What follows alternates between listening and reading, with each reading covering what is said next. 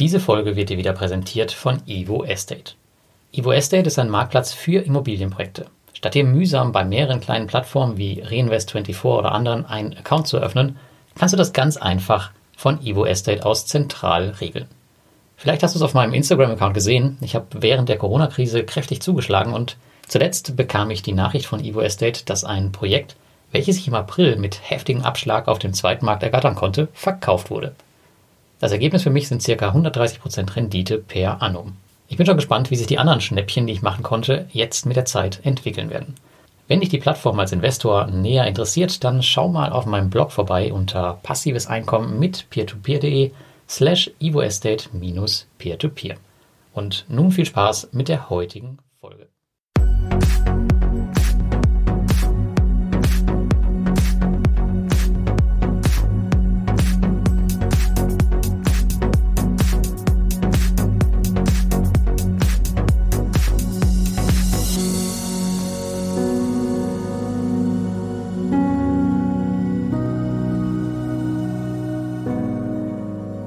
Und herzlich willkommen bei Passives Einkommen mit Peer-to-Peer. -Peer.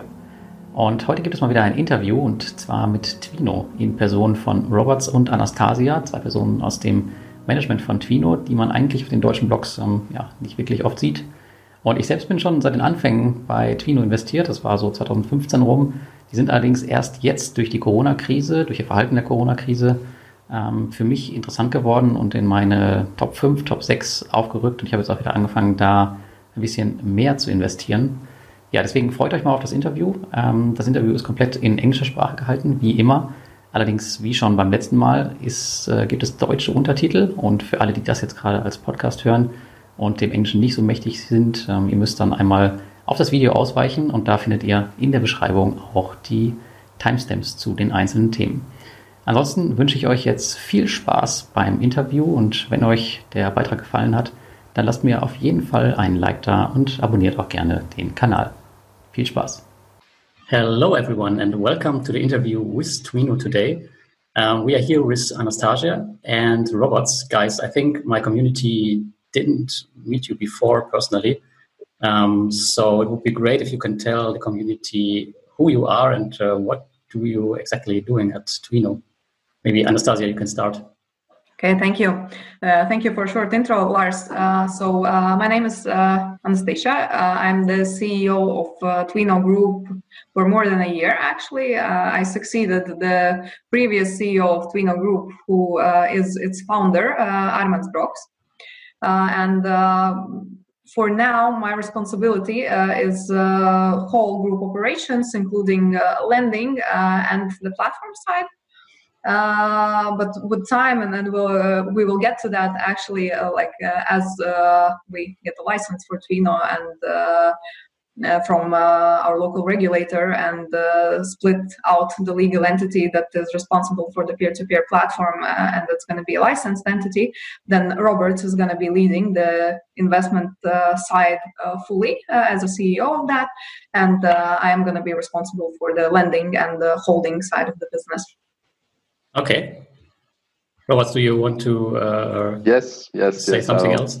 Yeah, I will step in uh, to come, come, well, basically tell you tell you about myself. Uh, so I've been with Twino, I think, for four years now. Uh, so quite a lot of time. Um, I, I, started uh, in the investment platform, uh, but not as a lead. then a couple of years ago, I took over the um, basically management functionality of, uh, of, of the platform as well as the previous uh, uh, lead of the platform left. So I've, I've been leading you know P2P platform for two years, I think now.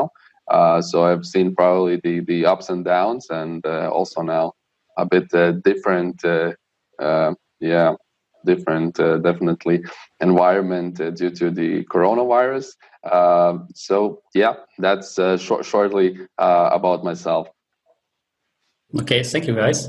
So I would say let's start with questions I collected um, from my community, and um, we can start with this um, COVID nineteen impact because it's very very interesting for a lot of people. Um, Everybody's so would, favorite topic nowadays. Yeah, that's right. oh yeah. So I would um, know from you how do you deal right now with the impact of the Corona crisis? Um, first as a platform, and also um, yeah, as, as, a lender, as a loan originator? Yeah, maybe I, I, will start with the with the platform side. So yes, I would say that it was uh, definitely some of a, I would say even a surprise at the very beginning uh, because of the scale of, of the virus. Uh, I think that uh, generally at the very beginning, nobody in, in Europe expected that it's going to be uh, that huge. Uh, and of course, there was a, a market shock uh, also for the investors and the general investor sentiment in, in, in the market. Uh, we also definitely felt that in, in our platform. So at, at the beginning of March, we already saw some indications that investors start to ask more questions some of them uh, stopped their auto invest tools and, and so on. So basically, through the March and April, we saw uh, significant, significantly higher withdrawals of, of the funds. Uh, then, uh, but then again, it was uh, all good on our side because we also adjusted our lending side, and uh, Anastasia will probably tell about that in more detail. But on the platform side, the, the biggest task and well the focus was on on uh, fulfilling all the obligations that we have against the investors. So just uh, uh, all the all the withdrawals that they, they have been asking for.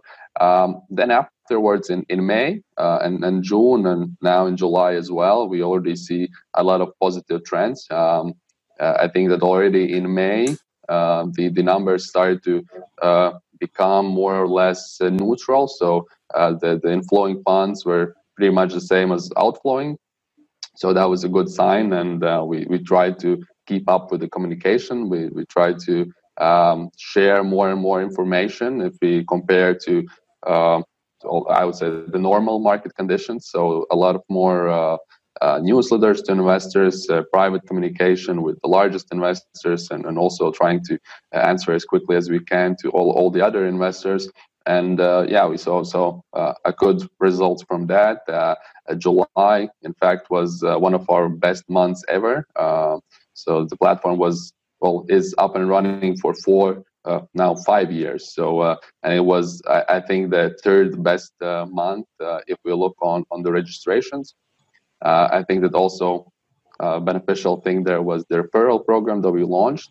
Uh, but also the the money inflows uh, are, are really uh, positive right now. Um, so we, we feel pretty confident that we did the best that we could uh, during this um, yeah market shock environment i would say. So uh, now we feel uh, yeah i think it was a good job uh, both from the lending side of our loan originators and also from the communication part with investors. And we see a lot of investors now uh, returning even those that uh, had some doubts about the markets at, at the very beginning Okay.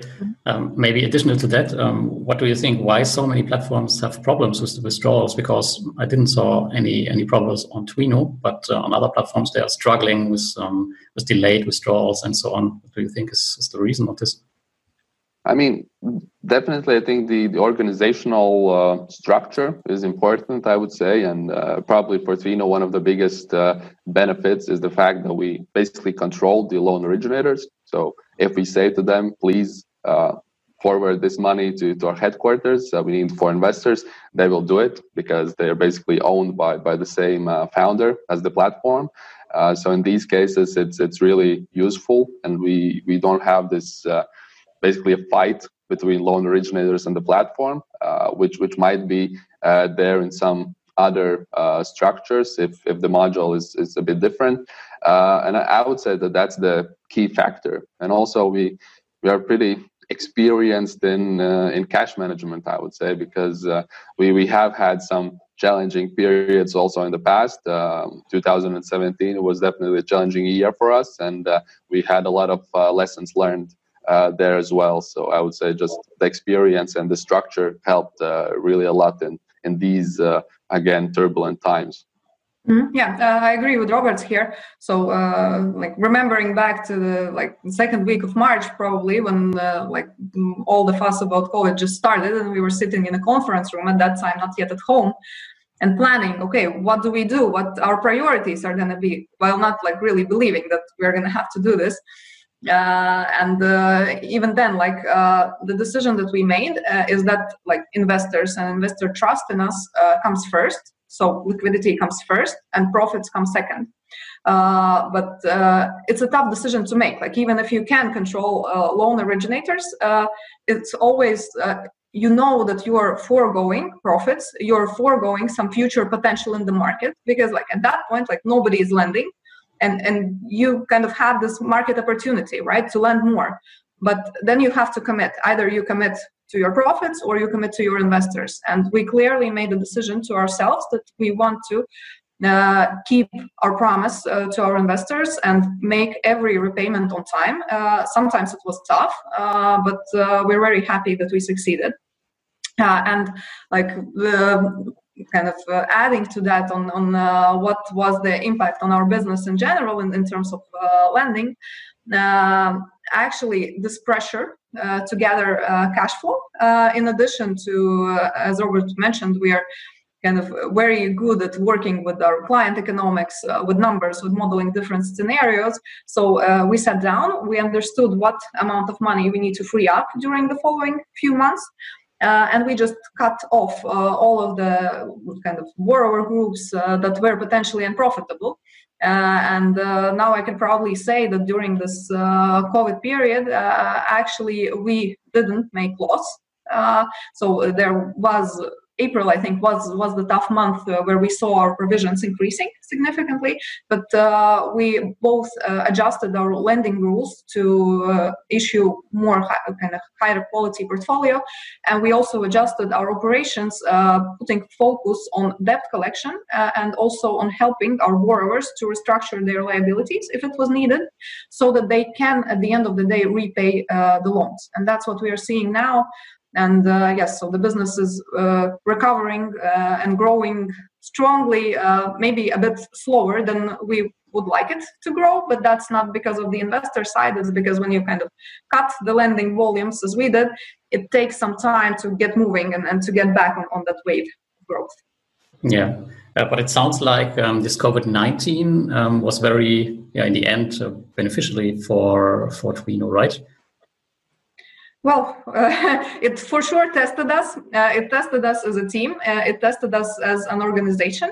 Uh, I think uh, whole Twino management team uh, is happy with what we managed to achieve. So we acted quickly and, and we acted kind of in the right way. Now, looking back at the, at the situation, we can conclude that. for the business, well, of course, uh, everybody in the world would like COVID for like never would have happened, right? But uh, since that's not an opportunity, I believe that uh, uh the end result of this uh, is still that uh, it, could have been worse. it probably couldn't have been better considering the circumstances. Yeah. So, yeah, we're happy with with the results that we achieved. Yeah. would you agree when I say um, this crisis was better for the classical peer-to-peer platforms than for the marketplaces because we saw yeah platforms struggling platforms like like Mintos and Viventor and so on. But the classical platforms like like your one or also Viainvest um, we didn't heard so much problems from them. Yeah I think it's um, something as, as I mentioned previously so the the organizational structure is extremely uh, important in in these times because uh, as you might uh, know in uh, well if you are a loan originator your key uh, thing that you want to achieve mostly is uh, to make profits uh, and to also uh, basically do uh, successful lending operations. And if you are in need of capital or you have to give your capital away in these difficult times it's a big decision to make. So basically if you are an individual as a loan originator, then you have to decide whether I want to uh, pay back my liabilities on time or I try to uh, boost some sales volumes. Uh, and, and, and that's a decision you have to make uh, as an organization. Uh, in some of the cases, probably those organizations decided that we have to uh, focus on, on the lending operations now. and in, in those um, in those cases, it might be difficult to also provide the um, all the capital that is necessary for the platforms and in, in the end mm-hmm. uh, the investors so it's, it's, probably a challenging uh, decision Uh, yeah, but at, at, the same time, then I would say that uh, probably uh, as a result of COVID, uh, the marketplace uh, types of uh, platforms should have learned their lesson as well. and I believe in future we will see tougher requirements for loan originators to actually get onboarded onto the platform and also to kind of keep getting additional funding, yeah, such as equity requirements uh, from uh, the shareholders uh, and also certain business performance that is reported on, in a timely manner without any delays so that actually platform from its side uh, can act uh, in respect to specific loan originator uh, in a timely manner and limit its access to capital if uh, like the loan originator is not performing yeah, I think uh, Debitum Network is, is doing uh, things like this, and they hadn't problems with, with any loan originator in the crisis. So this is mm. also also good to see. So, mm. but I think well, it's bad end, for your marketing to the loan originators, right? Because if you're the tough guy and saying, "Oh, you know, we need you to co-fund 50 or 70 percent of the portfolio in the beginning," nobody likes that. Everybody just likes to get uh, portfolio capital uh, easily. Uh, but then, uh, like the risk uh, that's uh, kind of is resulting from this on the marketplace it's definitely not worth it yeah so we have to be careful and all of us all of the industry players have to think uh, about investor protection and actually investor trust in the industry because if there is no trust then there is going to be no platforms and that's just it yeah trust is a good word for the next topic um, it's uh, it's about scams so for the first time we saw scams in the baltics in 2019 and 2020. So, what would you say? What is your advice for investors um, to avoid losing money in peer-to-peer lending, and yeah, to detect scams beforehand? Yeah, I mean, well, hopefully, uh, as you know, the the all the licensing process for for many platforms is in place, and that will definitely help uh, for both sides. So, uh, they'll definitely for the investors to feel uh, more sure that uh, somebody is taking a look on the specific platform.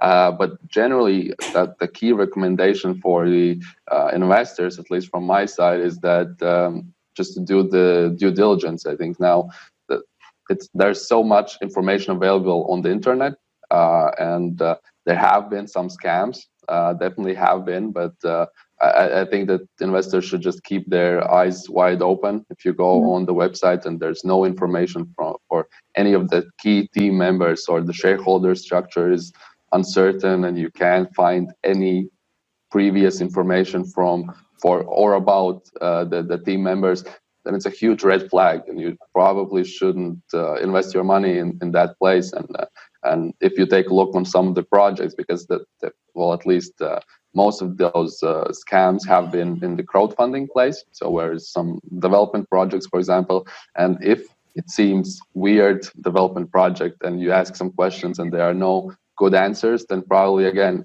just don't don't invest your money. There's uh, quite a lot of places where you can invest. Uh, so it's, it's just a high risk investment, and in those cases, if you don't feel safe and if you have some doubts, then probably just don't. And um, in the worst case scenario, you will just not get those 20% of interest. Uh, but it's definitely better than uh, not losing your your 100% and having a huge stress in your life because of, of, of the losses. So I would say mm-hmm. that due diligence of the platforms and, and the projects is probably the key. Mm-hmm. Yeah, I'll probably frame it uh, from a bit kind of uh, different perspective. So, first of all, an investor, each investor should understand that investment is risky. Yeah, the level of risk differs, but still, like it's it's not uh, keeping your money uh, in a deposit with a well-known bank, right? So, because it's risky, you're getting higher interest, uh, and you should understand that risk is there, and you should kind of be aware that the amount of money that you are putting towards uh, risky investments uh, should be something that you consider uh, that there is a potential to lose it like in the first place.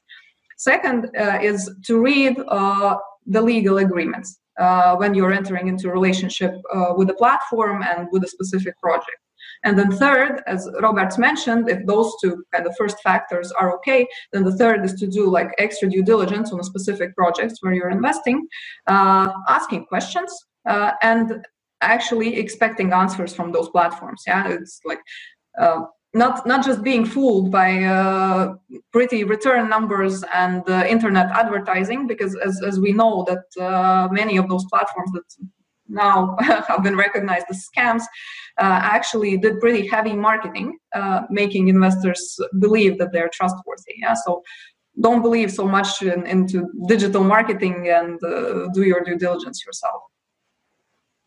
Okay. So, what do you think about um, the development um, of this industry um, in, in, the next in the next years? Uh, you mean peer-to-peer lending, or, or, yes, peer-to-peer lending, yes, because we saw all the scams and also mm-hmm. uh, now COVID. Um, well, what can we expect in the next years? Yeah, I think that uh, definitely those were bad things that happened, uh, but uh, mostly those are for good in, in the future uh, because now we, we already uh, have more experienced investors uh, that already saw everything happening. So probably uh, they will be more aware of, of that things can go bad uh, and that there are some good market players. Uh, there are some market players that are not there anymore uh, because of multiple factors. and that's, I think, something that investors will definitely um, appreciate uh, the experience and the information on the internet now because it's internet platforms, so mostly you can't hide it. Uh, well, you can't hide basically anything. So uh, there's a good information now online, uh, and it's definitely helpful for for the future investors and also for for the existing ones. Uh, and I think that's that's a huge uh, win for the investor side. Uh, the next thing I think that is extremely important is regulation, and I, I, guess we will just discuss that also later on. But just just briefly, so um, generally there's there will be uh, a regulation for the platforms. Uh, that's a good sign for the investors because you know that, that there's a actual regulator in, in a certain market that will um, keep an eye on the platform that will so, see all the um, yeah basically everything that the platform is doing and uh, is reporting to to, to the uh, regulator so that's also extremely important uh, and i think with those two factors uh, the industry will definitely get more popular uh, because the returns are really good.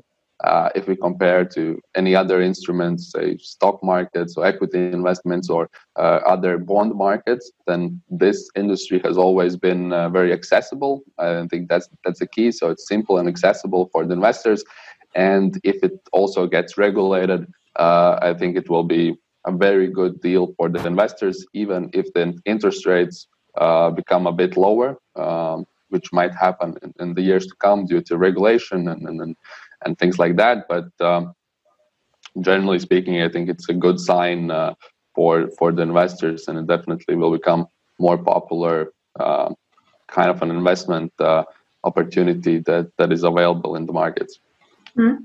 Yeah, so uh, if you're following like the trends of uh, what's going on, like uh, with other uh, companies focusing on, on different uh, investment opportunities uh, for retail investors, yes, such as uh, like the new features the Revolut is launching uh, with an opportunity to initially just invest in stocks, uh, then an opportunity to kind of different to kind of set different rules for stock purchases, such as limit orders and so on. So I believe where industry is going in general is that peer-to-peer uh, should uh, become uh, shortly uh, one of the kind of uh, more conventional uh, opportunities to invest, just in line with stocks, bonds, forex, and so on. And like hopefully it will be available to the investors in one common interface through an app, just like to retail investors to do their micro investments on day-to-day basis. And so as a result hopefully uh, the kind of population uh, that is interested in investing is going to be more educated and also will feel uh, that it's something that, that they can participate in because uh, like some years ago I, I, think like why peer-to-peer investing even became uh, popular in europe at least it's because like to start uh, like the usual brokerage account uh, with a bank and actually buy some stocks it was such a hassle and such horrible user experience that if you wanted to invest somewhere and somebody was offering uh, to you to just enter the website uh, and start investing, uh, that was something that was really appealing to the investors. So at the end of the day, hopefully, all of the investment opportunities for retail investors are going to consolidate in some uh, very user friendly format, uh, and peer to peer is going to be also a big part of that. Yeah, uh, just a personal personal addition from me. Um, do you think we have some kind of uh, maybe aggregator in the future where we can invest um, via one account? Platform of platforms, right? Yes, yes. yeah, we, we have been talking about this for many years actually. Uh, well, you know, uh, what this would mean uh, is that there would be another layer of costs. yeah, yes. that, that are going to be transferred to, to the investors. So uh, a question of uh, value added of such an aggregator uh, versus the respective cost. I'm not sure if at the moment the industry is ready because peer-to-peer investment investing is still not a commodity, as, as like I mentioned. That uh, there are different approaches. There are like peer-to-peer platforms such as Twino, uh, who uh, are kind of aggregating their own loan originators and then there are marketplaces. So it's not homogeneous at the moment. It has to become more homogeneous uh, for uh, it to be kind of easily aggregatable and then it has to become also more efficient for this not to be uh, expensive to the investor. Because as you know now in the industry investor is not charged almost anything yeah except for some secondary market commissions and some platforms like such as mintos uh, but uh, adding another layer uh, probably will add also cost to the investor yeah, uh, we saw it right now in the real estate um, area and with, with Evo Estate, and it's really, really successful. So what they are doing is um, they do their own due diligence on the project from I don't know ten or twelve um, real estate platforms, and then they offer the same loans or projects on their platform. And so you don't just need one account to uh, cover ten or twelve platforms. This is really cool, and I would like to have the same one also for for consumer lending. It would be great. Could be definitely. Well, it's an interesting approach, but uh, well, on top of my mind, there are a couple of challenges. So, for example, if you are an, aggregator, the KYC uh, becomes extremely difficult. Mm-hmm. Um, pro- most of the cases probably impossible in Europe because uh, it's always there are more restrictions if you are taking uh, an investor money and then using that money in another platform. So you're basically using not your own funds, but you're using multiple funds from multiple investors so you need to have source of funds from all of those investors which is of course possible but it's just an extra layer of complexity. Um, and also the the well again another challenge could be the scalability of uh, of the project because if you do all the uh, due diligence on on those projects it's of course really time consuming uh, thing to do.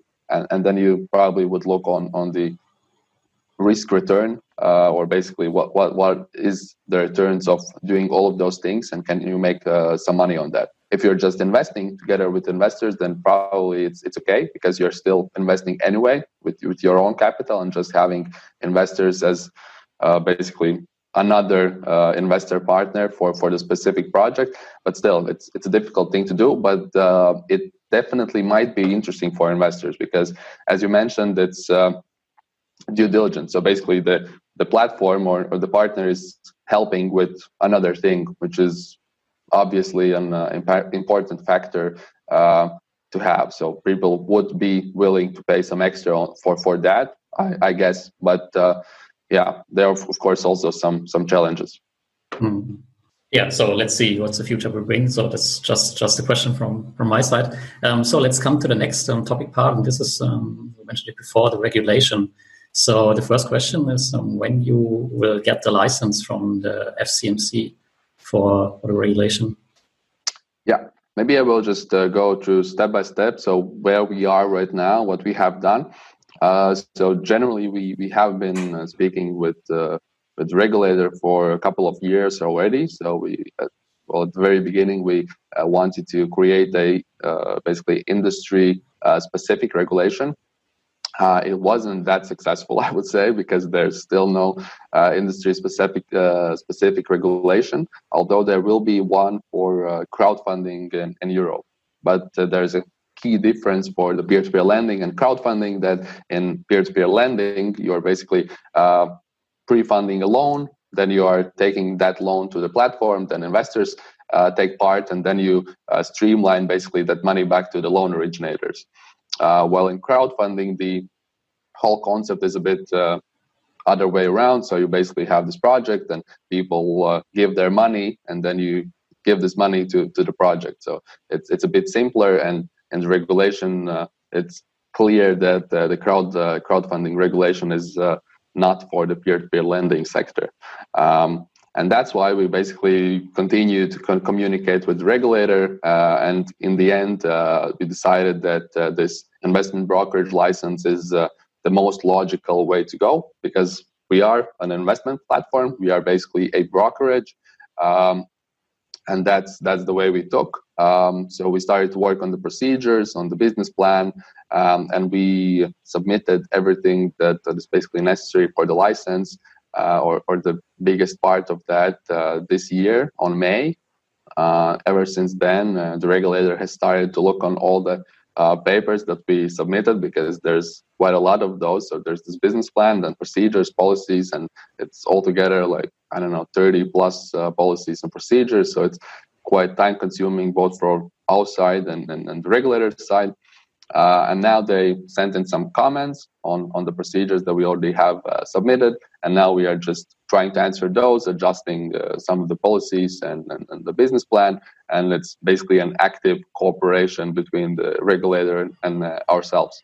Um, the expectation is that we we hope to uh, launch, of course, this uh, brokerage uh, module as, as, soon as possible. But um, my expectations, at least, it will take uh, at least some time uh, from now because we are still in the phase where we uh, communicate with the regulator. So there are some smaller things that we have to to agree on, and the timeline, I would say, is, or at least according to the laws, is that you you can get the license in the six months when you basically provide the latest uh, document that is necessary to the regulator. So if we submit the last uh, answer to the comment to the regulator tomorrow, there would be six months for us uh, to get the license.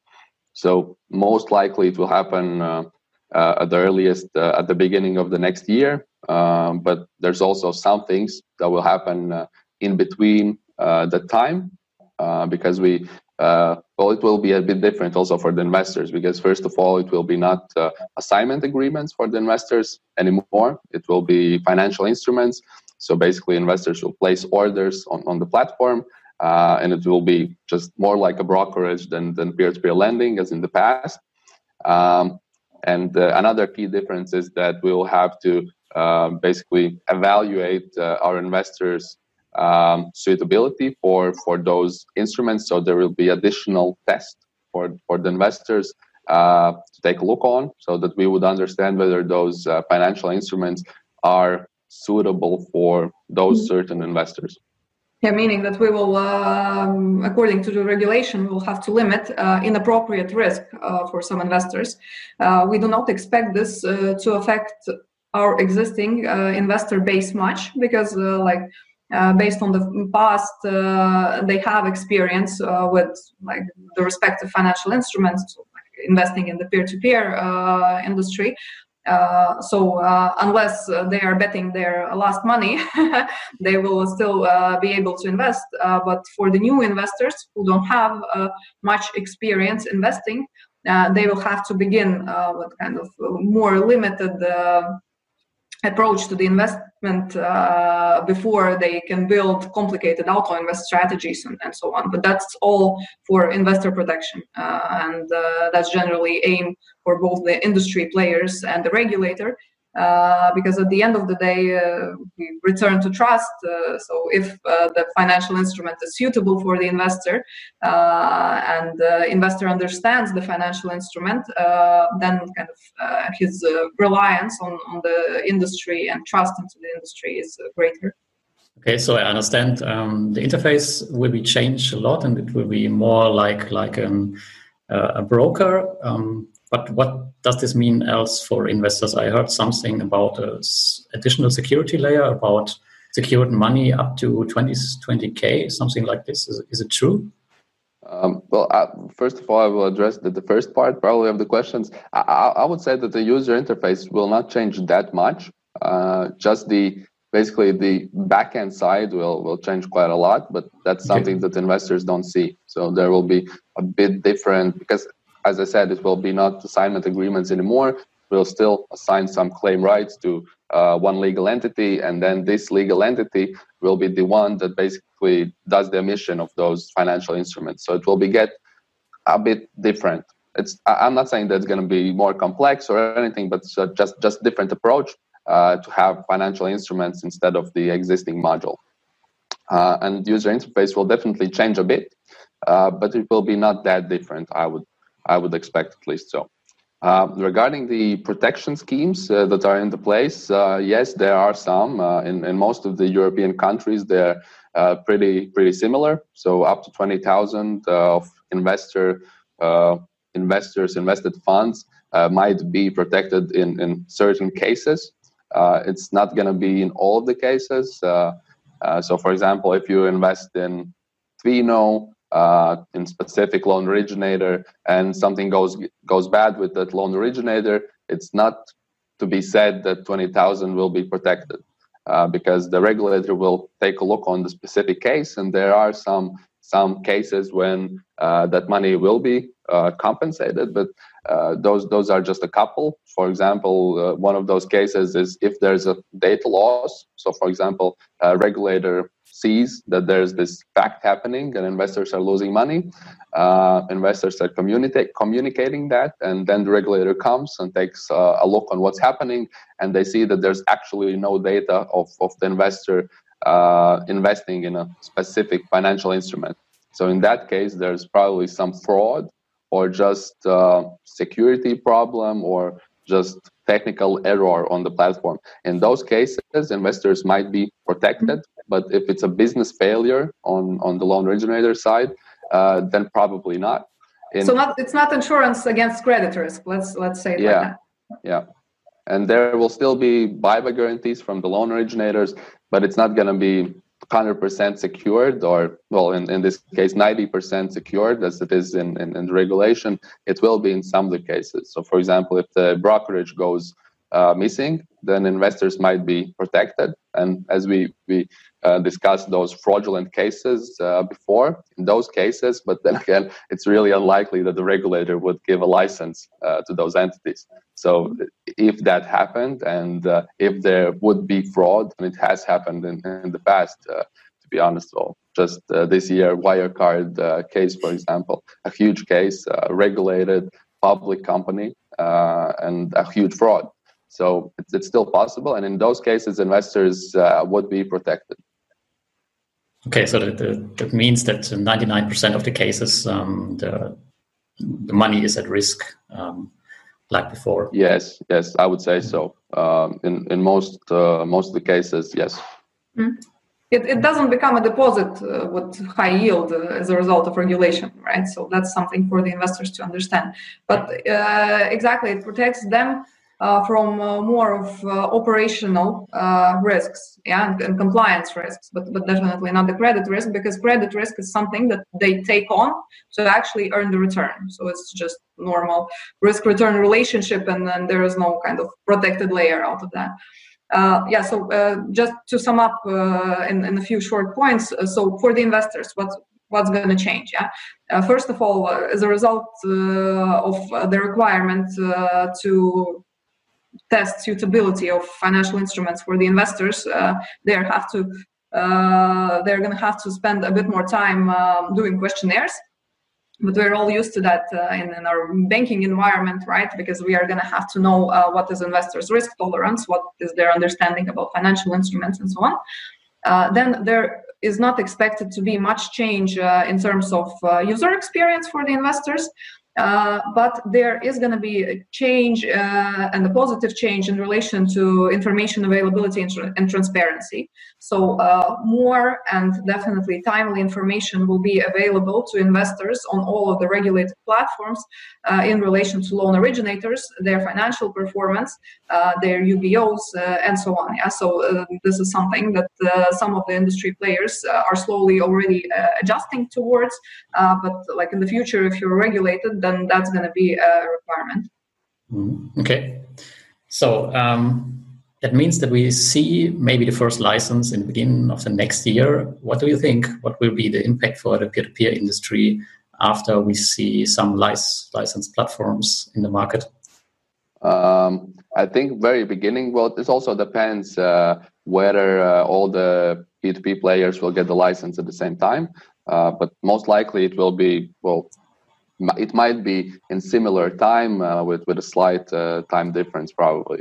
So uh, I think that we will start to see already before the licensing process the aforementioned questionnaires. So there will be this appropriateness and suitability tests for the investors. Um, that's one thing um, that the investors will probably get tired of a bit, but that's a definite uh, thing that we have to ask. Uh, we we can't uh, somehow uh, don't do that because it's uh, it's part of the regulation. So it's it's MiFID two. Uh, it's it's a regulation that it's across all Europe. Uh, and when we become a licensed player, then there's, of course, for example, a German regulator that is worried about their investors or their basically uh, civilians in the country, and they might come to come to the Latvian regulator and ask some questions. Uh, how is it going? Uh, what's this platform about, and so on. And, and then the Latvian regulator, of course, have to feel uh, safe about uh, their market players. So I would say that this test will probably be one of the biggest changes in, in the market that we will see. Uh, another thing is, I, I, think that most of the platforms will go and, and become even more simple. Uh, so I think the manual investing side will become become uh, less popular for the most uh, well the bigger part of the investors uh, because it's just more difficult and it takes a lot more time.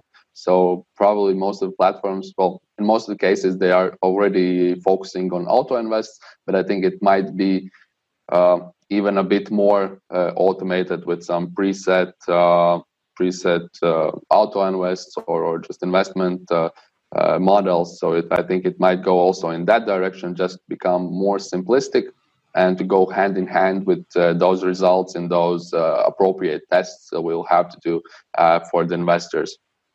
And i think those are the, the key differences. Other than that uh, i think that generally the experience the user experience will be still be really good compared to any other investment uh, opportunity that is out there. Uh, the returns is still uh, far beyond anything that you get in the market and, and the fixed income sphere so yes of course there are stocks but stocks uh, have their own risks so it's something volatile and changes from time to time uh, yet our instrument is fixed income, which is a bit different. And uh, in most of the cases, European investors don't get, well, if they're not really wealthy, they don't get uh, an opportunity to invest in bonds. Um, and again, with the rates that we have, there are not that many bonds uh, that you would be willing to invest in. So generally, the instrument will be still very, very uh, alluring, uh, very nice for the investors, uh, with a couple of additional questions from our side uh, but the user experience will stay, I would say, pretty much the same that it's now, and, and it will just uh, get better with the time. Mm-hmm yeah at the same time uh, like speaking about market in general uh, i don't think that that's going to happen like 1st of january as, as you lars mentioned that you know the first players get the license and then everything changes. But in general during uh, 2021 uh, i believe investors will understand that uh, some platforms are more solid than others. And those are going to be the platforms that actually uh, go through licensing process and obtain a license uh, so I believe the demand for the licensed platform services is going to increase, uh, and respectively for unlicensed platforms is going to decrease, and then eventually, uh, actually, uh, they uh, are either going to have to leave the market or going to have to look for some regulatory arbitrage, yeah, because like the regulators, at least in the Baltic states, the regulators' approach is clear. they want everybody to be licensed and to comply with the requirements. so the market, uh, like in terms of current participants, is definitely going to become a bit more narrow. And I believe also, like uh, if previously uh, anybody who wanted could launch a peer-to-peer platform, now it's going to be like a tougher process with uh, more stringent entry requirements. So uh, that meaning that uh, there will be kind of more protection for investors from unreliable platforms. Uh, but at the same time, this will give uh, the benefit uh, to existing and then kind of reliable uh, platforms to have a reason uh, to push the average returns down a bit yeah? Because for now like uh, everybody had to compete with the, the aforementioned uh, scam cases for investor money and uh, investor attention um, thus like raising the interests a bit uh, even if it wasn't uh, a proper relation of risk to return yeah? Because the risk was low and then still like the peer-to-peer platforms had to pay higher return than uh, actually deserved for such kind of risk. So i believe that this relation is gonna straighten up and kind of the risk return uh, ratio uh, is uh, gonna be more in favor of lower returns for the kind of good risk uh, selection portfolios. Okay, thank you. Yeah, but we're not speaking three or five percent. Yeah, it's it's, it's still close to ten, but uh, definitely I don't expect that we will see uh, twenty plus percent in the near future uh, when the market participants get regulated. Yeah, hopefully not so far uh, under 10% because a lot of the people are now already saying that 10% is, is too less for the risk at the peer-to-peer lending market. So let's come to the um, last topic part. It's about your, your own platform. Uh, the first question from community is um, you started a new project. This is called Twino Ventures. Um, how is the actual situation and uh, what is the plan for Twino Ventures? Will you continue this or is it uh, just just some pilot project? Uh, maybe you can tell us something. Yeah, sure. Uh, we, we launched the project this year. Uh, it's something that we, we prepared uh, for quite a long time, to be honest. Uh, we had uh, another, a couple of another interesting projects in mind, but then again, we didn't feel comfortable in the end to launch those projects because it was kind of kind of risky at some some cases. So we decided that, um, and those are some projects not related to real estate to be specific, but uh, just some projects in, in, in, in different uh, industries. Uh, but the concept remained the same. So it's, it's basically an investment where you get a security. So basically, it's collateralized. Uh, in, in these cases, with the real estate, uh, uh, we have a first project on the platform already we see that there is market demand for for uh, those kind of investments. Um, as you know, there are multiple platforms that are focusing just on real estate and and have been quite successful, and, and, and many investors are uh, interested in that. And we also feel like it's it's an interesting uh, way how to diversify our business because as you know we are primarily focusing on unsecured consumer loans for, for the last 10 years, basically. Uh, and now we have added uh, business loans in the last year. Uh, and now we are also adding these kind of uh, real estate financing uh, uh, loans for investors. And we also have joined basically Twino side with real estate experts that are part well, basically, there are partners in, in the Twino Ventures uh, project. So uh, the, the lead is coming from the, to be honest, from the uh, crowdfunding uh, sector. He previously worked for uh, Crowdestate, so he has been in the industry for a while. He knows uh, both sides of the business pretty well, uh, both the real estate market and uh, also the investor side. So he has experience in that sector. And our approach is that similarly as with the consumer loans, we are the ones that are financing those projects uh, with our own capital at the very beginning. Then we are offering that to investors, and investors have basically, I would say that the safety that we ourselves believe in the project, and that's why we are financing that. And then we have this opportunity also for the investors uh, if they want to participate. And about the future plans, uh, we, we definitely have quite a lot of plans. Uh, now with the COVID, it, it was uh, well, it changed a bit. Uh, we we are not uh, running that quickly as we wanted, but we still have some interesting projects in the pipeline. There are quite a lot of projects in the pipeline, but I, I, believe that not all of them will be picked to offer to investors, and that's part of that real estate team's job. They are basically doing due diligence on all kind of specific projects and then in the end those are just a couple of good ones that we feel safe to invest in. Um, so the next project i think the next uh, phase of the first project is coming pretty soon uh, maybe even next week or the week after that. Um, but new projects are also in the pipeline uh, with the next one i think finalizing uh, pretty soon.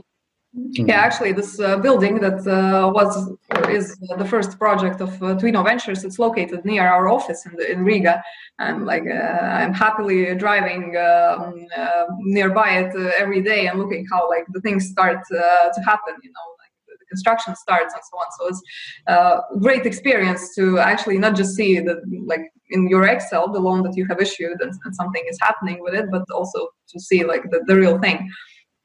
So yeah, just just a note. Yeah. Um, an additional question. Um, this expert you mentioned, this is um, Edgar's, right? Um, the ex-CEO from from Crowdestate. Yes, he, he was uh, responsible for I think Latvian uh, side of, of their business. Yes. Okay. Yeah, just to clarify. Um, and then uh, speaking of uh, project projects, you have also a joint venture together with uh, Viainvest, um, which is also your uh, competitor, and you have a joint venture in Southeast Asia in Vietnam, as far as mm-hmm. I know. Um, how does it work right now? And um, yeah, can we expect more joint projects from you both? Because I know that Viainvest have also um, this new uh, business loans on this platform, and also you did. So can we uh, see some more joint projects in the future? And mm-hmm. what is the actual status um, of Vietnam? So both two questions in one. Okay, so uh, first, uh, so the first joint project that you are mentioning is Vietnam, uh, which we entered uh, uh, very late 2019. Uh, so at the moment, operations are up and running. we are looking carefully at that market at the moment, just you know to be sure COVID doesn't return there because Vietnam was actually one of the good markets during COVID. They managed to limit uh, any impact uh, very quickly, and uh, yeah, so there was no lockdown, and we were really happy about this because for us, lockdown means like decrease in economic activity and potentially like less customers can repay. Uh, sometimes in like more offline markets uh, where the customers have to go and bring uh, their money or bring their cards somewhere to pay, where like internet banking is not that developed. That also means that uh, like limited mobility means slower repayments, but in Vietnam, uh, there was like no no negative signs. But uh, if you check statistics in the past few days, uh, then uh, there is a slight increase in COVID cases in Vietnam. So we are still like watching very carefully uh, and are ready to cut uh, sales uh, if we see any negative side sides in relation to that market. Um, we were planning uh, to uh, kind of enter another market together uh, with the Via SMS Group, uh, which uh, is Philippines. Uh, and pre-COVID, we already managed to like get the legal entity, get the license, and then you know COVID happened, and Philippines was actually one of the worst affected countries by the virus. So at the moment, it's on hold. Uh, and uh, like even though there was a quarantine uh, in Philippines and still is, uh, there is no slowdown uh, in kind of the level of COVID cases. So we, we are waiting it out, and when the situation becomes more clear, then then we'll decide what to do with it. but otherwise, like in general, we believe that it's a good approach to pool the resources, both the monetary and the operational, to just try more markets uh, because some markets uh, are destined to be great uh, and some markets uh, well they break even but they usually kind of don't grow much past that kind of marginal level of profits. And like the more you can try actually the more chance that, that you find those great markets that uh, grow with uh, exponential trend. Okay. Um, so you, you, mentioned that um, you have you see not so much signs for a negative impact in, in Vietnam, but I think there is no tourism right now, and uh, a lot of the money in Vietnam comes also from the tourism. So this is no problem for your operations there. Uh, no, not really, because uh, when we entered Vietnam, uh, we decided that we are going to start uh, with specific regions, uh, yeah, namely Ho Chi Minh uh, being the capital of the country, and it's much less affected by tourism than other places. So, due to regional selection, like our bad rate trends didn't show any impact from COVID. so it's actually the other way around. Yeah, so, so the trends are improving as we're learning more uh, about the custom, customers, about how to score them, are adjusting our models uh, frequently. So uh, the, the trend there goes the, the other way. Yeah, so it's improving. The client economics is improving. Okay, that's inter- interesting that you say this because um, I visited Ho Chi Minh City, I think, twice, and I think it's it's full of tourists um, when I was there. So I think now it's empty. Um, so it's very interesting that you say that's, that's not so much affected there. Okay, interesting. Because for sure, from financials, there is no indication of that. Uh, okay. But actually, like in relation to Vietnam, uh, operationally, uh, VISMS is doing uh, kind of the business side. Uh, we are just kind of the monitoring party in the business, so we look more at the numbers uh, and kind of dig less in, into the operations and how they achieve their numbers. We just kind of discuss the KPIs, what should be the sales for next month, how we expect the bad rate trend to look, and so on so yeah so so maybe i'm not aware of, of something but they're doing great there. Yes maybe there's another reason. Okay so let's let's trust the numbers for now. Okay so the next question is really interesting. I heard it now a lot of times. Um, there's one name right now in the communities and this is um, oleg boyko from the finstar group. And uh, I heard a lot of people, they said um, that Oleg Boyko mainly owns uh, Twino Viainvest. Um, I think Mintos also um, maybe you can tell the listeners more about him and the connection to Twino, if there is one connection. Okay, what, what you're saying is actually surprising to me because we know UBOs of Twino, Viainvest, and uh, Mintos, uh, and that's definitely not, not the man that uh, you just mentioned. Uh, and uh, in relation to Twino, well, as of now, there is no contractual, uh, implicit, explicit, whatever ownership relationships or other contractual relationships actually with him or any of his uh, affiliates or, or, subsidiaries. That's just it. Okay. Um, so, so there is no connection to Twino from from him, from his side, but but you know him, right? Yeah, of course. Like in the industry, everybody uh, knows everybody. Okay. Okay. We know also the Aigars, who is uh, owner of uh, like Mintos, right? Uh, we know also owner of VSMS Group. So everybody knows everybody, but uh, there is no uh, contractual relationship, legal relationship, mm. any kind of relationship as of now. Okay. Yeah. Thanks. Um, so maybe you can tell us a little bit more about your financial results in 2019. Um, do you already publish the audited report? I, am not. I'm no, not sure. no, I we think didn't. Not, right? Uh, yeah. yeah. we didn't. Uh, well, the reason actually, like my next meeting today, like in an hour, is with our auditors, uh, if you mention it. But uh, we haven't published uh, our results. Uh, the reason for that is COVID. so the, the auditors conveniently took a pause when they were allowed to do so because the Latvian government actually uh, moved uh, the deadline for submission of uh, annual reports uh, by several months uh, because of COVID. so, and since we have not published them, I'm not going to disclose the result to you until we do. and uh, it should happen soon, like within the next month for sure. Uh, yet, uh, I can mention that uh, the result for 2019 uh, is strong and kind of continues our past uh, strong financial performance from 2018. Okay. So you mentioned that um, the July was one of the best of your months so far. So we can expect maybe also the same, despite to COVID 19, also for the next year.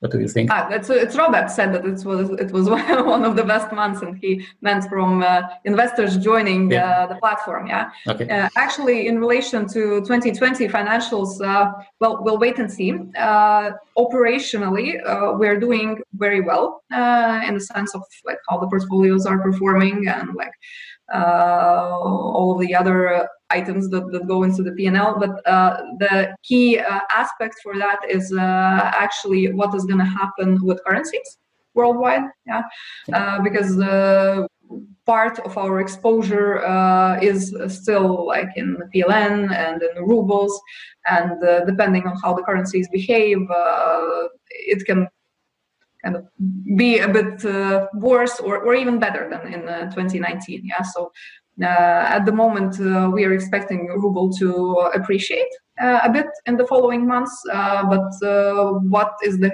high that it's going to reach? it's unknown to anybody, I guess. Yeah. And so last week um, you announced that you will decrease the interest rate, I think also in Russia. Um, how it will develop in the next couple of months. So we see it now on a lot of platforms um, that uh, the interest goes down again. Um, so, so what what can you expect, what we can we expect from the next months in regarding regards in interest rates? Mm, yeah, that's that's what's happening uh, right now in the markets. Um, we are not an exception, I guess, in this case. Uh, the key reason for that is that we have to basically make both of the sides happy. So uh, the loan originators uh, pay that interest, and uh, that's basically cost of capital for their business, which is an important part uh, to to have an operational success in, in lending operations.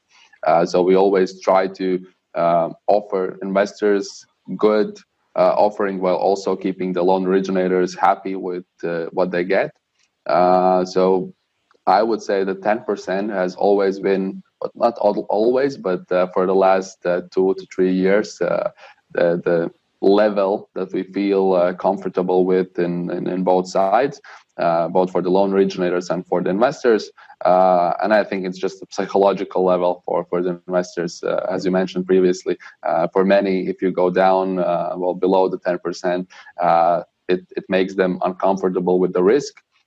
although we, we have tested it around with our Latvian product, we, we have had it at 8% annual interest, and quite a lot of portfolio was still funded with these rates. so it's possible, but uh, uh, for now we will mostly focus on on uh, providing investors with with ten percent of of returns. Mm-hmm. Yeah, I think it depends a little bit on the product. I mean, you see on Bondora, it also works with 6.75%. Um, so if, if you have an easy product and um, with, with an easy explanation, then, then it's also fine. But I think, yeah, 10% is, is really important also for a lot of investors because otherwise you can also invest uh, better in the stock market with, with, an average of 7%, 7 to 8. Well, can you? the question uh, about volatility is here. Yeah. So yeah. stock market is really volatile, and at the moment that you need to cash out, you may not be able to. Yeah. Uh, so it depends on your investment horizon. Uh, if your horizon is really long, like 20 plus years, then yes, go for stock stock market, uh, get your approximately 8% per annum uh, if you don't have pressure for liquidity. If you want to invest on the horizon of one, two, three, five years, uh, then I wouldn't say that uh, you know stock market is a safer and, and, better bet. You you can win or you can lose, uh, and in that sense, uh, like credit yeah. risk uh, offered by peer-to-peer platforms versus the fixed income, it's definitely safer. Yeah, you're absolutely right. So it all depends on the, um, the investment horizon. That's right. Yeah. So that's all from the community side. Um, I have two questions from my side. Um, there are some signs that um, the defaults in, in, consumer lending comes a lot later than, than the initial impact of this crisis. So six months or 12 months later. Um, what do you say to this? Um, and can you can you see some signs already that we have uh, some some tide of defaults uh, is coming?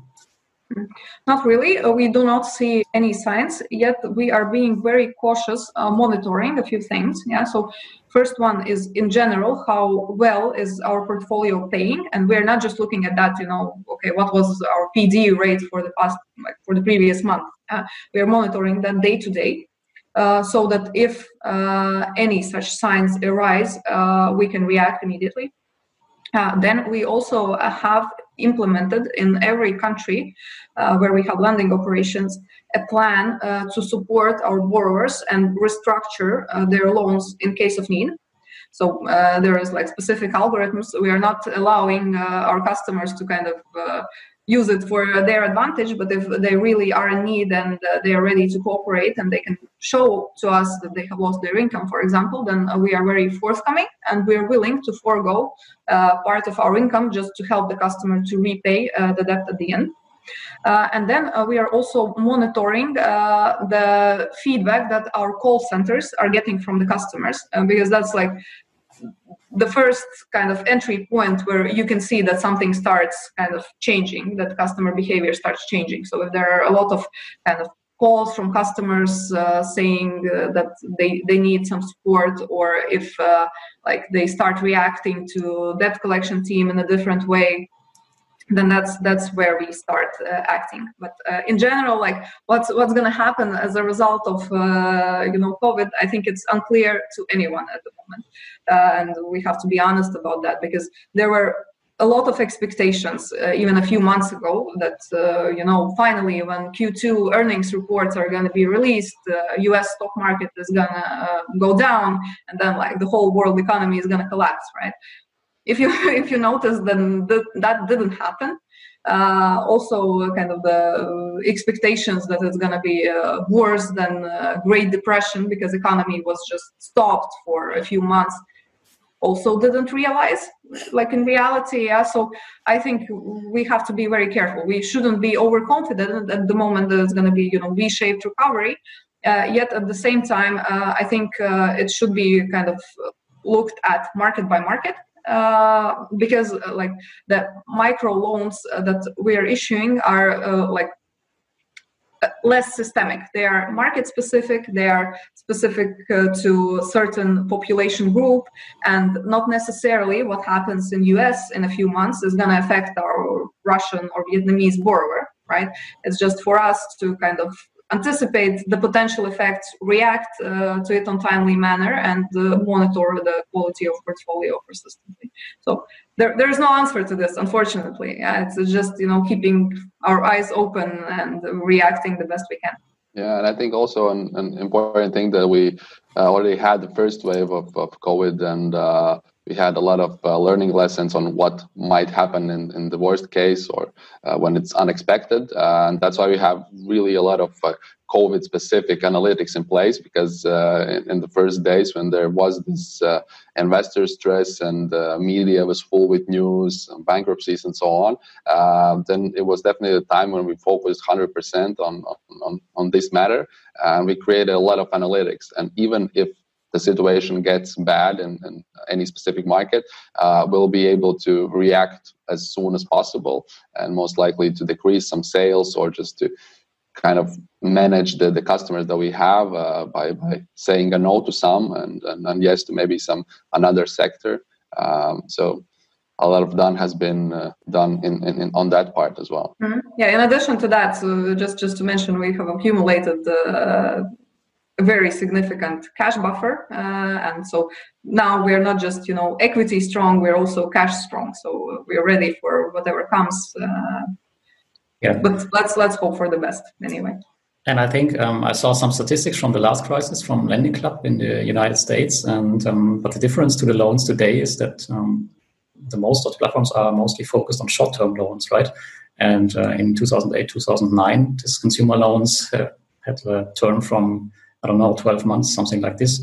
Um, and I think this is also a reason why the loans um, in 28 was more affected than today. Maybe could this also be in the case?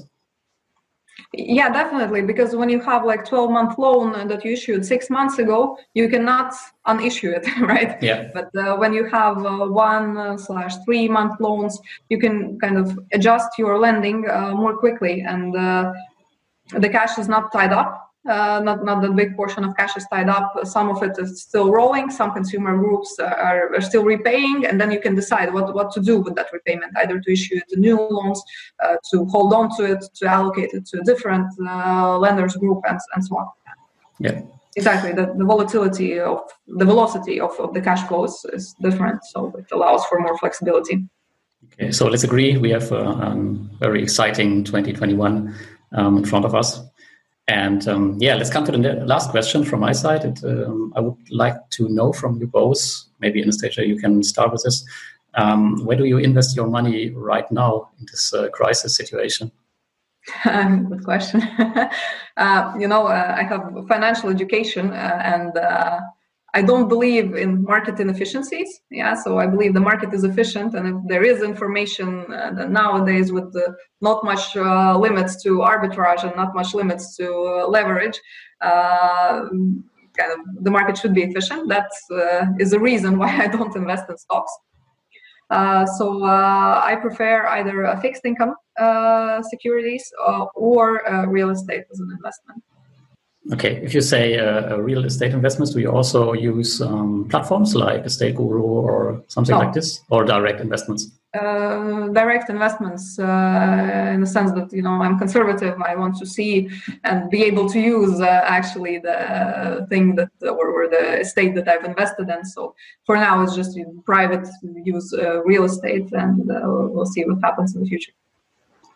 Okay, yeah, cool. Roberts, what about you? Uh, well, I tried also some uh, binary options at the very beginning of, of, of, the crisis because that seemed a How lot How much money fun. did you lose? I didn't lose money, but uh, then again, it's really a risky in, in investment that you can make, um, and I wouldn't probably recommend that to, to anyone that is not willing to lose that part of the money that you're investing there because it's extremely volatile. Uh, yeah, even if you invest small sums of money, it can just go uh, well, it, was, it can be gone in just a couple of hours because the, the markets were really volatile at, at that time, March, April, uh. May. Now it's, uh, uh, uh, I would say, more calm, but it's again, it's, it's summer. And even with, with the whole summer, it's uh, still pretty volatile markets that, that we see, um, basically the stock markets. Um, other than that, um, I have some investments in, in stocks, but not that many, to be honest. Uh, not investing in peer-to-peer lending, but I also uh, uh, bought uh, in, in, in real estate uh, during the last couple of months.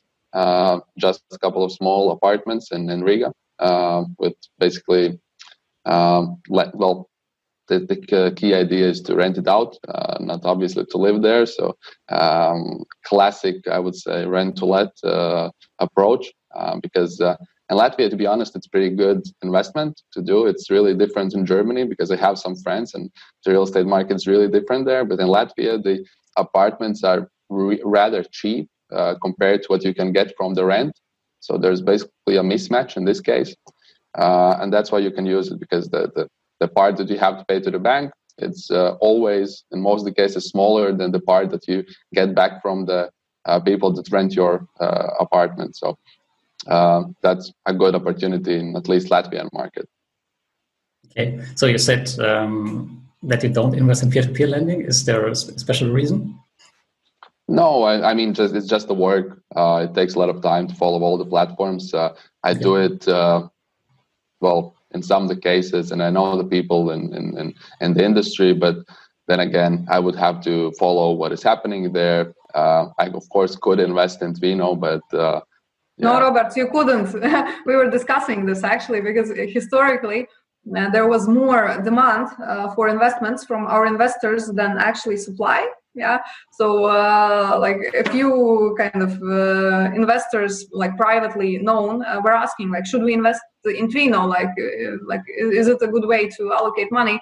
And then we understand that okay like if there are several large investors they will kind of take even more of that supply side and all of the in, like retail investors which we're targeting they're going to have nothing to invest in. So that's also like a bad situation for us. We want our investors to be happy and to actually have this offering of loans in which to invest. So that's why uh, we do not specifically uh, kind of facilitate our employees to, to invest in, in Twino. Yeah, so peer-to-peer lending is definitely something interesting, but uh, I haven't been focusing that much on, on, on that apart from my work, work of course. Uh, but but yeah. Okay. Yeah, very interesting. So, guys, um, thanks for answering answering all the questions from the community, and I would say um, keep up the great work, and uh, let's meet again. Sounds good. Okay. Thank you very much for your time. Yeah, thank, you, thank you very much, Lars. Pleasure to meet you. Bye bye.